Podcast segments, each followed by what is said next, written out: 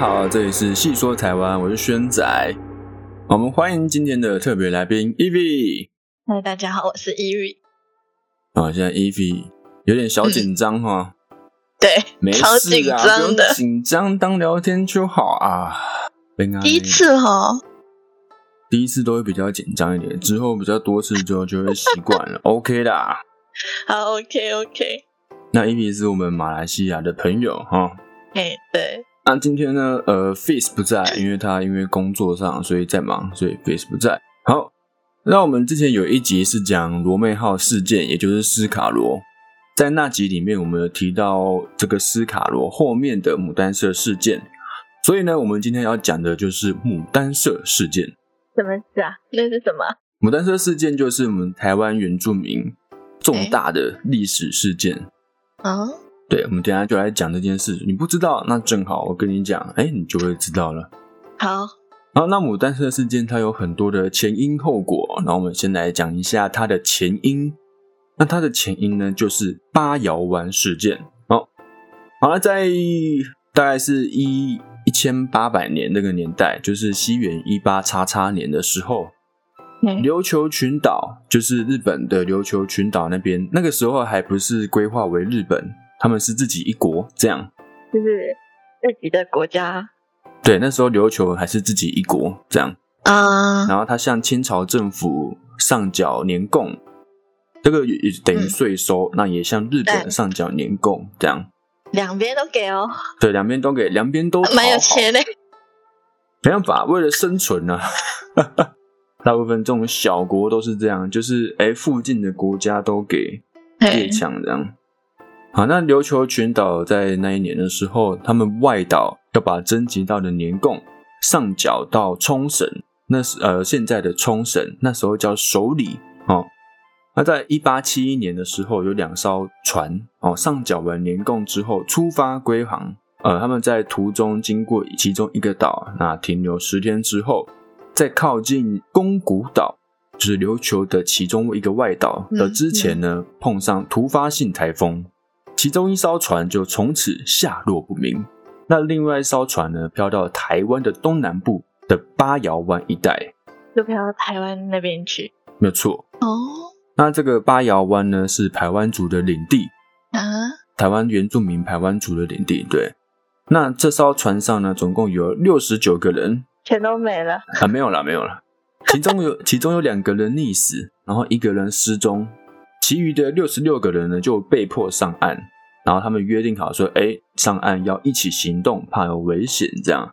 那他们所乘的那艘船呢，已经被巨浪打上岩石而损坏，没办法再次起航。这样，好，那船损坏了嘛，他们没办法回乡，他们只好深入异乡求生，就是不熟悉的地方。那他们呢，先碰见两名汉人，嗯，彼此用手语沟通，这样尝试用手语沟通。那两名汉人呢，向他们表示说，哎，如果你向西方前进，会有原住民居住。那原住民呢，嗯他们生性凶猛，然后就建议他们向南方前进。好，那他们这群琉球人呢，就跟着两名汉人一起向南前进。那大概走了一里路之后呢，那两名汉人脸色一转，哈、就抢走他们身上的衣物跟物品等等。那这群琉球人嘛，他们人生地不熟，在别人的地盘上害怕出事，就任由这两个汉人收掠，这样就搜刮他们，就任由他们收刮。那两名汉人呢？嘿，嘿，你是说两个两个人收，就是拿完六十六个人的东西吗？没有错啊，厉害了吧两个人？六十六，没有错啊，就是这样他们。他们对抗一下也可以吧？都赢啊！这六十六个人打两个人，怎么打都赢啊？对呀、那就是人生地不熟，你不知道这两个人后面有没有人，或者说这附近刚好就是他们有兄弟有埋伏之类的，可能是怕这样。对对对，也是啦，也是，对，对啊，毕竟人生地不熟好。可怜哦。对啊，对啊，就没有衣服穿，什么都没了。哎、可能内裤吧，内裤、内衣、内裤这样。好，好，那这两名汉人呢，把一些不好搬运的东西汇集在一个地方，还用一个木牌作为标记，哦，方便之后再过来拿，哦，超没公德心。那这时候呢，太阳下山，两个人就指示琉球人到一个洞穴过夜。嗯，但是这个洞穴的面积不大，琉球人总共六十六个人，没办法全部塞进去，就和这两个汉人争辩起来。那这两个汉人就恐吓他们说，如果不听话，就不管他们的死活。那琉球人就认为啊，反正这两个人都这样对我们了，觉得他们两个不可信任，所以就不听他们的话。哦，他们就不往南走了，他们改为向西行走。原住民那边，没错，往原原住民那个地方行走。嗯，好，那他们当晚呢，就露宿在森林之中，没有吃任何的食物，空腹摸黑前行。那隔天早上起来，就偷挖田里的寒棘哦，番薯、充饥。那他们继续向西再走三里路，大概三里路之后，遇到了路旁有四五个耳朵垂肩的台湾族原住民，他们正在工作。耳朵垂肩是比较长吗？耳朵？耳垂，对啊。耳垂，嗯嗯嗯。那琉球人呢，就以手势呃手语跟台湾族人沟通。那台湾族人也给他们米饭和芋头粥、番薯等充饥，这样。哎，不是说凶悍吗？对啊，凶悍啊。他们有良心啊。不是说看到人就打吧？好过那个两个汉人吧？对啊，好过是这样讲是没错啊，是好过那两个汉汉人就是心机婊，没。那他们给他们食物吃嘛，然后又让他们住在头目的梯屋房间里面啊。那依照他们他们这个他们刚好遇到的台湾主人是高氏佛社这样。那依照高氏佛社的习俗，只要外人喝了主人家中的水，他们就不再是敌人啊。没错。那他们有喝吗？六十六个人，然后他们吃了他们的食物啦。好，那。他们就认为他们不再是敌人。那隔天，其中有五六名持枪的台湾族人就表示说自己要准备外出打猎，要求琉球人啊留在屋内等候，先不要外出。这样就有点算是控管他们，怕他们乱跑会造成他们的困扰。但是重点是，他们其实语言不通，他们只是用手语来表示说，他们其实语言是不相通的。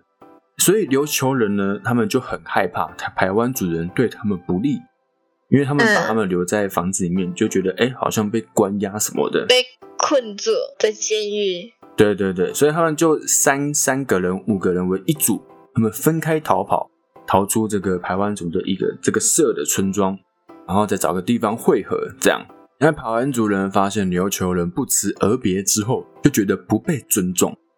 然后又觉得，哎，他们可能是海盗集团的间谍，因为在那个时候，日本海盗是很有名的哦，所以他们怕之后引来海盗的攻击，就跑出去追击他们，追击这些琉球人。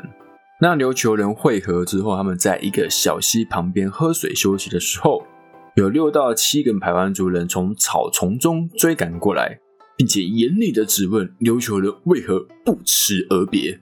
语言不通啊，要怎么怎么去沟通？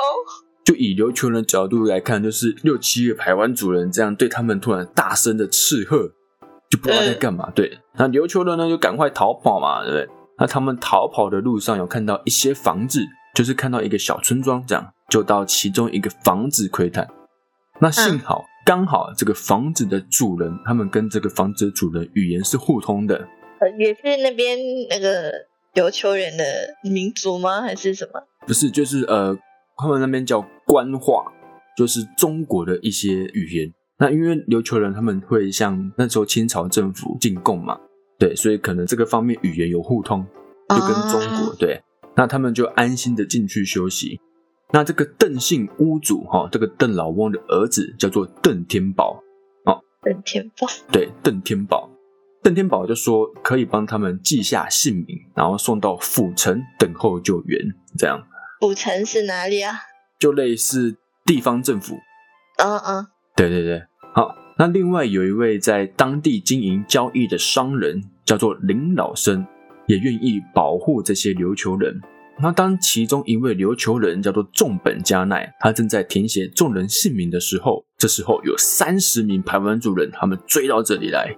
趁着林老生正在与排湾族头领交涉之时，与排湾族头领交涉的时候，排湾族人成功找到琉球人，并且将他们带出屋外，一个一个的慢慢处决。这样，好，那这时候呢？这时其中一名被带出去的琉球人，心存招线，他冲回院内大喊：“警告其他琉球人赶快逃跑啊！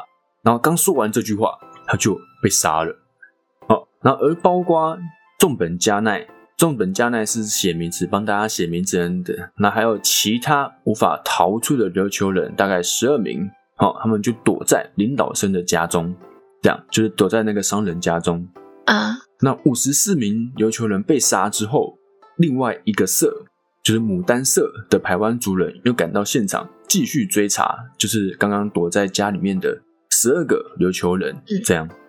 所以现在目前已经有两个社、两个社的台湾族人了，在追杀这群琉球人。但我觉得这这六十六个好可怜，超可怜，对啊，没办法，就是这样。如果我们在那个年代不小心漂流到可能食人族，对啊，就是可能就就被吃了，对，类似。像我们台湾原住民也不是全部都那么这么凶，凶悍。对啊，对啊，对啊，又有也有比较温和的原住民，对啊，他们就是刚好比较随遇到遇到遇到凶的，比较凶悍的原住民，对啊。嗯，好，那他们逃走嘛？那隔天呢？邓天宝就是那个屋主的儿子，哈，他赶到保利庄会见村长。好，这个保利庄，如果各位有看斯卡罗，你就会知道这个保利庄，好，这个村庄。那这个村长呢，得知此次事件，就喊他的儿子、侄子跟邓天宝回家。那到了石门双溪口，就看到地上有一堆的尸体啊。那此时又有两名琉球人求救，那村长也立刻答应啊，保护他们啊。那来到呢邓的家，呃邓天宝的家，就看到多名原住民要求邓老翁交出琉球人。为什么？因为。原住民要他们要他们这些琉球人要要全部死就对了吗？没错，残忍，残忍，嗯，对他们来说不是，对他们来说这是应该的啊。那我们看可能会觉得残忍，但是对他们来看是琉球人对他们不礼貌这样。但是另一方面就是我们沟通上不能沟通啊，没办法沟通啊。对啊，就误会啊。没错，没错，没错，就是就是误会一场，没错。对啊，没办法，就死了。历史上很多事件就是因为误会啊。那经过村长一行人跟牡丹社人协商之后，以钱币四十五枚，然后织布的布六匹，水牛一头，然后好几头猪，跟十瓮的酒，好给予交换补偿，就是哎给他们这些物资，那希望他们放过剩下的这些琉球人。这样好，那牡丹社人返回石门双溪口的时候，发现另外一个社的排湾族人，就是一开始追杀琉球人的那个社。已经离开现场了。那这个牡丹社人，他们就将已经死掉的五十四名死者的人头砍下。为什么？也这他们的习俗。我们台湾原住民有个很著名的习俗，叫做出草，就是砍人头。这样砍人头，然后吊在那个墙上面吗？还是什么的？对对对，类似树上啊、墙上，或者是那个头颅架上这样。哇，对，就是一个象征。哼。当他们砍下这些五十四个人头之后，把他们吊挂在一颗大龙雀上面，那祭拜之后带回牡丹社哦，然后放在他们的头颅架上作为祭品。那这个事件被杀的人数有五十四人哦，生还有十二个人。那他这生还的十二个人呢，他们逗留在保利庄哦，就那个村长的家乡共四十多天，再由村长的儿子陪同离开横村，到达凤山。然后由凤山的官府的护送到达台湾府城，再由台湾府官方的船送达琉球大使馆，然后他们这时候才可以乘船归国。那这个路途啊，就是从保利庄最后到达他们的琉球，这路途总共经过半年之多啊！哇，很久，没错，很久。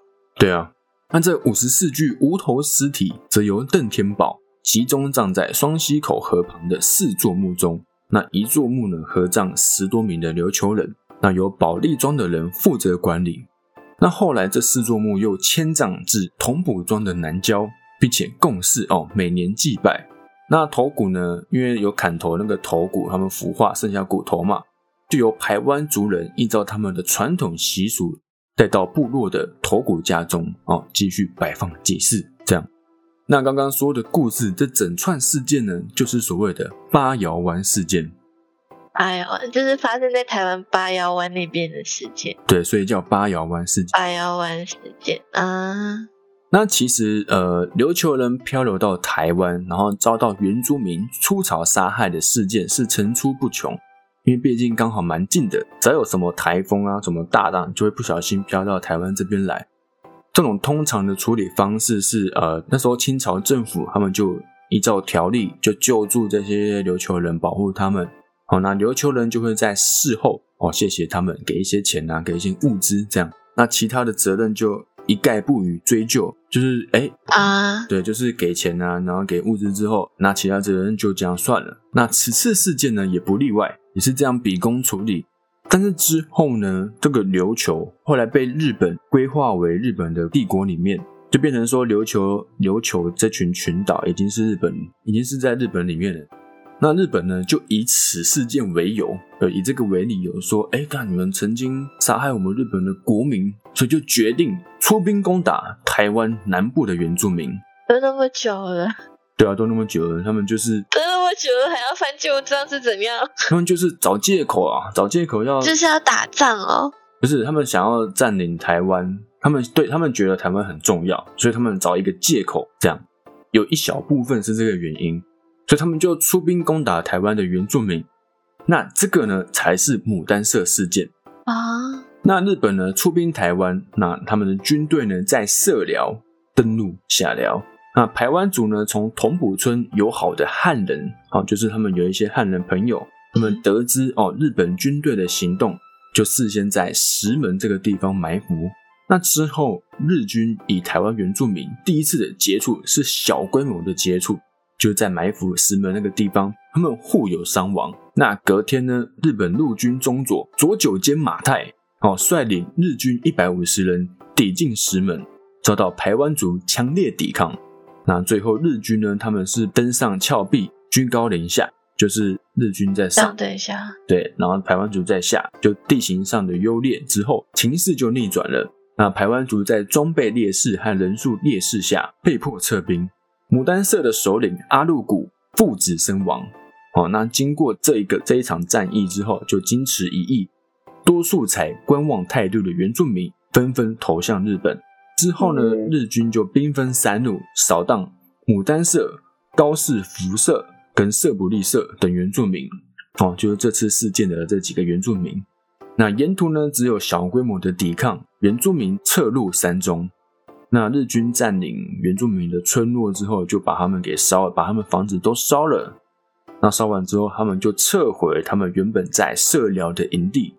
那最后呢，牡丹社哦，他们终于投降了。他对抗了很久，哦对抗的是蛮久的，就是装备不良，没发现啊，实在是打人数又又不够。对对对，然后最后就投降了。这样，因为其他的原住民他们他们没有帮牡丹社，他们是靠向日本，所以他们等于是人力不足，装备不良。那日本军队呢，在原住民投降之后，就移往龟山长期扎营，但却因为气候以及卫生因素之下，日本军队饱受疟疾以及热病等疾病之苦，他们病死的人数比战死的人数多了十倍有余啊！对啊。哦，他们呃，他们病死六百多个人，但战死的人只有二十几个。这样，毕竟他们水土不服啊，水土不服就是战争一个很大的影响因素之一啊。嗯，所以这日军其实也算是损失惨重。日本出兵台湾嘛，那那时候是清朝统治台湾，那清朝政府一定会不爽嘛。说哎，那你随便就打我们家的领地是能怎样？所以他就派了钦差大臣沈葆桢，哦，大家读历史课应该都有上过这一段。那沈葆桢呢就来台，哦，你是马来西亚，应该我没有读过这种的。你上的应该是马来西亚历史啊，抱歉。马来西亚历史啊，陈葆桢是谁啊？好，反正沈葆桢呢是清朝的钦差大臣，他们就呃沈葆桢就来台湾和日本交涉。那清朝当时以《台湾府志》这本书记载了狼教十八社规划大清。那这狼教十八社呢，也就是斯卡罗。之前你讲的，没错，斯卡罗也就是罗妹号事件。那他说斯卡罗呢，已经规划了，就是他，他们已经规划了清朝政府，证明说这些原住民他们也有缴一些税收，这样，所以清朝政府呢理应。保护他们，哦，他们的领土是清朝政府的，这样，那清廷呢就认为生番如何处置是我们清廷自己的事情，然后以此要求日本退兵。日本这边呢，因为热病的侵袭，哦，已经死了很多人，他们觉得难以持续，于是呢，日本政府呢就派内务卿太久保利通为全权大臣，与清廷交涉。最后呢，他们就签订了北京专约，那清廷赔偿日本五十万两，日本才撤兵退出台湾。还要赔钱啊？对，还要赔钱，赔钱了事。为什么要为什么要赔他们钱啊？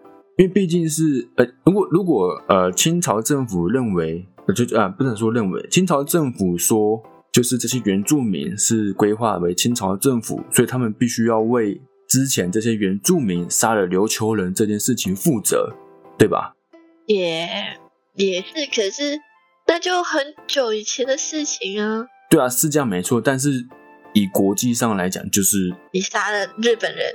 对，就是我们的人杀了你们日本人，这样。嗯，对，所以我们赔偿你钱。对对对，也 OK 啦，那理解。对，那在这次的牡丹社事件之后，清朝政府才开始认清台湾的重要性，好，然后开始积极的开发台湾，破音，积极的开发台湾，因为他们大概也知道说，哎，这个日本攻打这次也只是一个借口。这样，他们也觉得，哎，台湾是一个很重要的地方。好，那这边再稍微提一下，在台剧呢，《斯卡罗》的其中一位主角李先德，哦，这个很帅的法国演员，那么在这次的牡丹社事件之中，他是帮助日本政府的，他帮助日本政府对付台湾的原住民。这样啊？为什么？他是？他是汉奸他是内奸吗？汉奸是谁？不 是不是，还是汉内奸吗？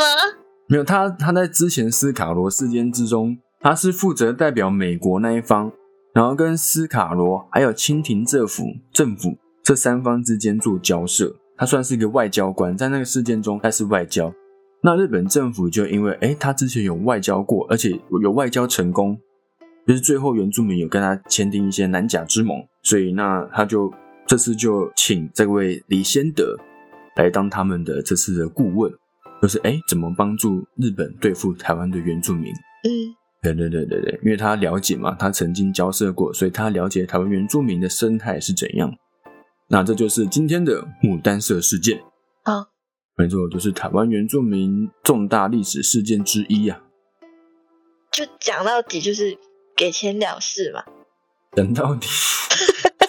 对啊，没错，就是给钱了事。就是什么事情都好啊，就是我给你钱啊，你就走啊。我给你钱，你走啦。从以前到现在都是有钱就是可以了事。那个我觉得就日本人嘛，哈。怎样？其实蛮野蛮的。蛮野蛮吗？我以为你要说原住民蛮野蛮的。啊，原住民是因为误会嘛，就沟通不良啊。哦，啊，日本人是故意找借口这样。日本人是故意特地的啊，而且就是台湾的原住民杀人的那个时候，就那时候还不是日本人，都还不是日本人呢。对啊，没有错。那你你是找借口啊？就是故意啊？那就是野蛮呐。在那个时期的日本人的确蛮野蛮的，因为他们认为他们自己很强。顺便到处侵略，所以他们也侵略到中，在招中国啊，对不对？最后是被美国投了两颗原子弹，他们才开始安分。对对对，马来西亚好像也是被就是日本人就是侵略吗？对啊，对啊，你看，然后仗啊什么的，过分 到处。然后，然后也是因为美国啊，就美国警告他们吧，然后后来我们是被美国统治。所以变成马来西亚就是那种比较老一辈的人，就是受那时候美国统治的时候受的教育都是英文的。哦，难怪你们的母语是英文啊？是吗？是后来独立之后就变成马来文啦。那但那时候的教育全都是英文的。对啊。只是日本人就是战争统治的时候就真的是很很苦吧？真的是野蛮嘞。可是台湾。的日治时期，就日本占领台湾的时候，呃，日本最后还是有成功统治台湾。就是甲午战争之后，日清廷就把台湾给给让给日本，这样。那日本统治台湾的时候，其实帮台湾做出了很多很棒的规划，像是医疗跟卫生，因为日本人他们 因为刚刚那个事件嘛，所以日本人自己知道嗯台湾的卫生，他们饱受疟疾嘛，所以他们就很积极的，水水土不服啊。对对对，他们就很积极的规划台湾的卫生，其实也是有好了这样。那在日治时期，呃，日本统治台湾的时期，最为、嗯最为呃最有名的一场原住民抗争事件，也就是赛德克巴莱，有听过吗？没有，好，晚安，没有。晚安，没有关系，晚安。今年之前有讲过吗？没有讲过啊，但这是台湾很有名的一部电影，哦，对，赛德克那斯。卡罗也就是你给我看的那个，你斯卡罗是看的那个对，它是台剧，那赛德克巴台莱是剧，对对对，都是台湾历史。台湾原住民的历史事件，嗯，没错。好那我好，好，那这就是今天的牡丹社事件，那我们下一集见啦，拜拜。好，拜拜。